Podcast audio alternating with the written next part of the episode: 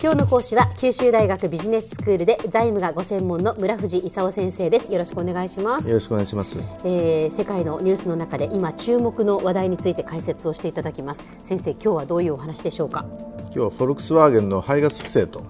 いう話なんですけども、はいまさかフォルクスワーゲンみたいな会社がね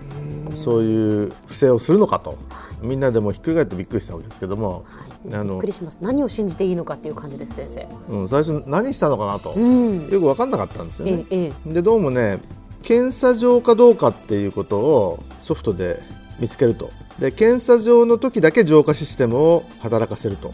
いうことで NOx がね出てこないようにするんだけど普通に走ってる時には20倍も30倍もね NOx が出てくると。いうような車を作って売ってたということが発覚してね、はい、でその検査回避目的でねわざとごまかしてたんじゃないかということが発覚したんですよ。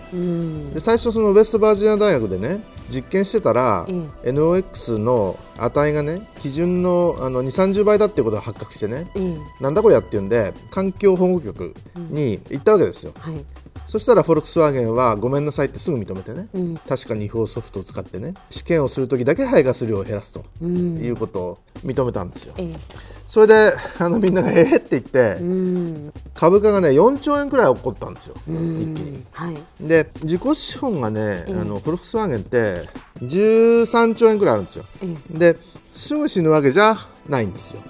あのただねその株価がもう4兆ぐらい起こって、であのアメリカがね2兆円くらいねあの制裁金を課す可能性があると。でアメリカってちょっと怖いところでね、あの集団訴訟って言ってねみんなで損害賠償を払うみたいなねいうことをやる可能性があって、はい、で全部合わせたら一体いくらになるのか分かんないと、うん、でも8兆とか9兆とかいくんじゃないのと、うん、そしたらいくらその13兆14兆あってね、あの大丈夫だって言ってもね、はい、結構大変だなという話になったわけですよ、はい、それでマルティン・バンダーコンっていうね社長が、まあ、すぐ辞めてね、であの新たにポルシェの社長だったねミュラーさんっていう人が社長になったわけですよ。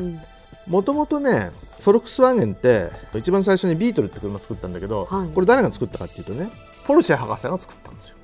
あそうなんですか。でそういう意味じゃねそのポルシェ博士って、まあ、ポルシェ作った人ですけどね、ええ、ポルシェ博士がポルシェも作ったんだけどフォルクスワーゲンのビートルも作ってたと。いうでもともとねあの、えーまあ、同じような、同じようなもんなんですよ。うん、であのポルシェがねフォルクスワーゲンの株をもともと持つようになっちゃっててね、はい、ポルシェの社長をフォルクスワーゲンの社長にしたと、まあ、あのポルシェの社長になる前にねミュラーさんっていうのはフォルクスワーゲン傘下のアウディの社長だった人なんでね、今いろいろぐるぐるしてるんですけど、はい、まあ、今はあのミュラーさんっていう人がそのフォルクスワーゲンの舵取りしてるということなんですよ。はい、だけどそのとにかくねじゃあ一体それどのくらい違法ソフト使ってね、試験の時の排ガス量を減らしてたのというとなんか1000万台みたいな数字が出てきてね、はい、うわーって言ってたらね、そしたら今度その NOx っていう窒素だけじゃなくてね CO2 も不正があったと。いうことがね11月になってまた発覚してね、はい、でさらに大騒ぎになってきてるわけですよ。うん、そういう意味じゃねそのフォルクスワーゲンって信じていいのかと。ディーゼル車はね、うん、ほとんど実はそのヨーロッパで売ってたんでね、うん、アメリカちょっとしか売ってないしね、はい、日本じゃね1台も売ってないんですよ、もうすぐ売ろうかみたいな話をねしたところでね。であの今回の騒ぎでねあのフォルクスワーゲンのディーゼル車を売る予定を少し延期したんですけどもともとねヨーロッパ以外では大して売ってないんですよ。なんだけどあのブランドイメージが傷つくでしょそうですね。日本なんかだとね9月に10%ぐらい売り上げが起こっただけだったのに10月にも売り上げ半分になっちゃってね。大丈夫なの一体と。いう話になってきてると。いやもうそれはやっぱもう信用がなくなりますよね、うん、だってその日本のねフォルクスワーゲン買う人って、初めてちょっとフォルクスワーゲン買ってみようかなみたいなね、うん、人なんで初めて買おうっていうところでそんなこと言われちゃったらね、うん、やっぱりやめたと。今買う必要ないだろうと。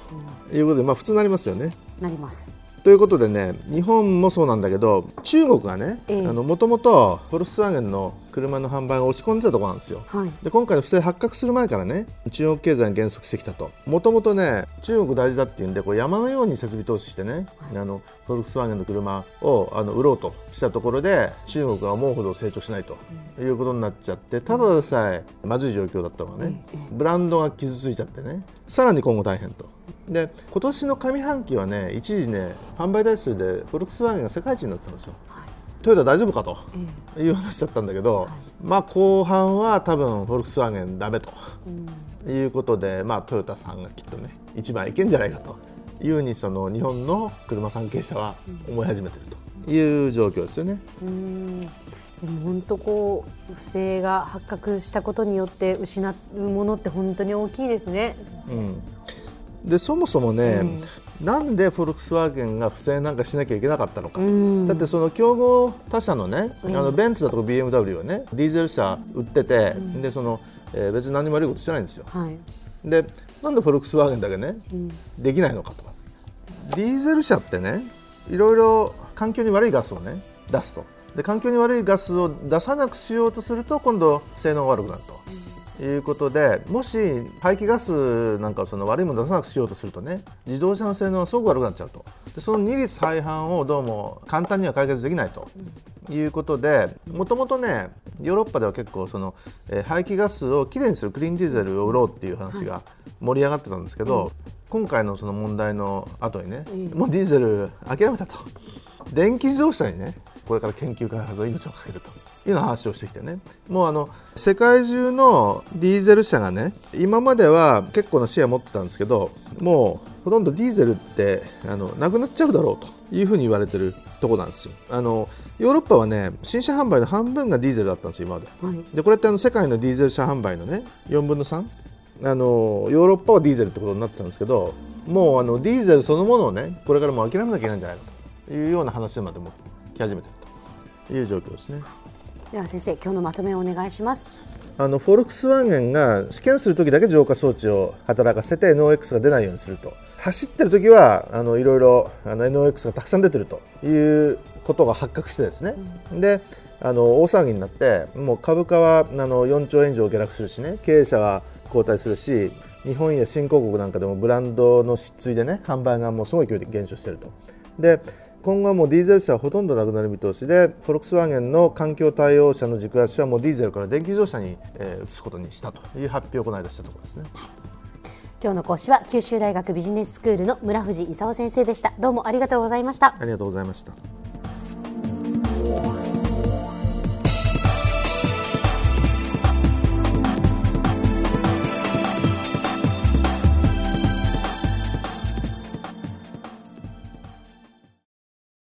ゾクゾクグイグイメラメラつながる。ゾワゾワ。ハラハラ。メキメキ。つながる。ズキズキ。モワモワホカホカつながる。キリキリ。ザワザワキュンキュン。ガンガン。ワクワク。うずうず。ドキドキ。ルンルン。バクバク。九州人のいろんな気持ちつなげます。九州から輝こう。キラキラつながる。 QTnet